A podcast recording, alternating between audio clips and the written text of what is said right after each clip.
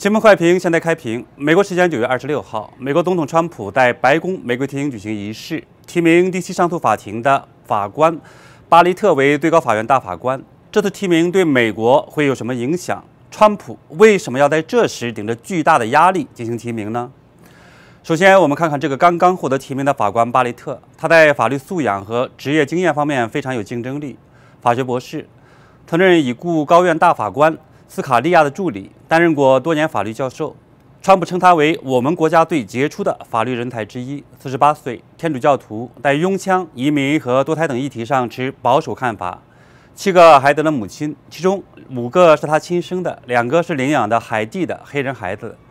如果获得任命，他将是最高法院最年轻的成员，也将是第六位天主教徒。我们再来看一看，为什么民主党要阻挠川普的提名呢？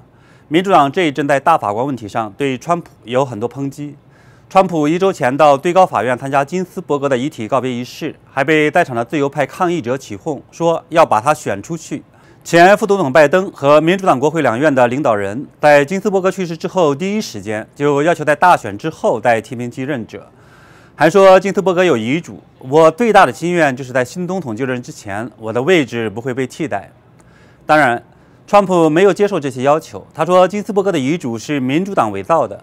我不知道他说过这样的话，或许这是西夫或佩洛西写的吧。之后，他坚持进行了提名。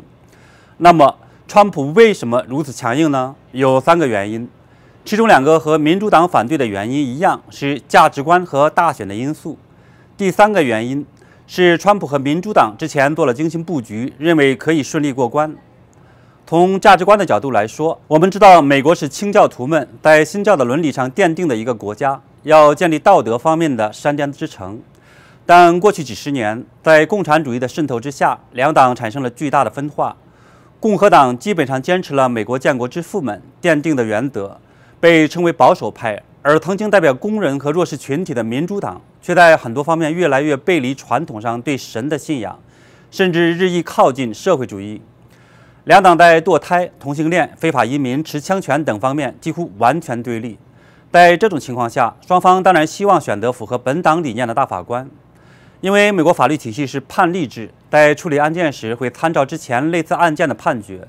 所以，虽然法院属司法体系，不是立法机构，但事实上拥有部分立法权。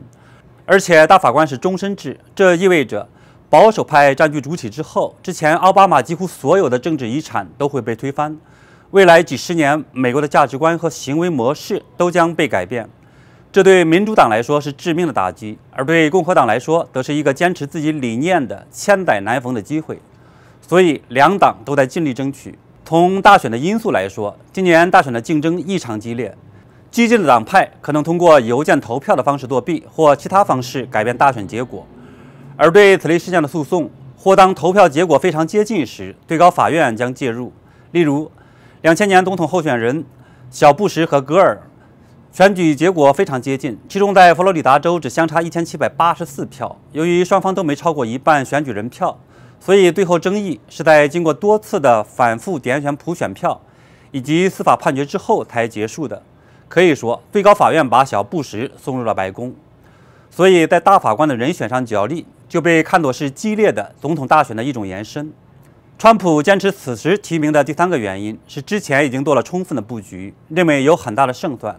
他们之前做了三方面的布局：一、三年前川普就准备好了人选。二零一九年三月，美国媒体就报道，川普在挑选将要退休的大法官肯尼迪的继任者时，巴雷特就被视为优先人选。但最后，川普选择了卡瓦诺。川普说，巴雷特是给金斯伯格准备的，这很有道理。巴雷特是女性，有两个黑人孩子，可以避免民主党在种族和性别方面进行阻挠。二，已经扫平了惯例方面的障碍。民主党坚持总统不能在大选之前提名新的大法官人选，但参议院多数党领袖麦康奈尔称，自1880年代以来，没有一个参议院在总统选举年中确认过反对党总统的最高法院候选人。意思是说，今年的总统选举年，参议院和白宫都是共和党主导。川普提名大法官然后在参议院投票不违反先例这就为川普开了绿灯。川普提前做的第三个布局是二零一七年就提名巴雷特担任上诉法院法官经过了一轮严格的参议院审查。当时巴雷特在信仰同性恋婚姻等方面被质疑但最后过关包括三名民主党人都投了赞成票。这一次民主党虽然还是会找各种借口阻拦但阻力会小得多。好我们今天的分享就到这里请订阅我的频道并点那个小铃铛谢谢大家。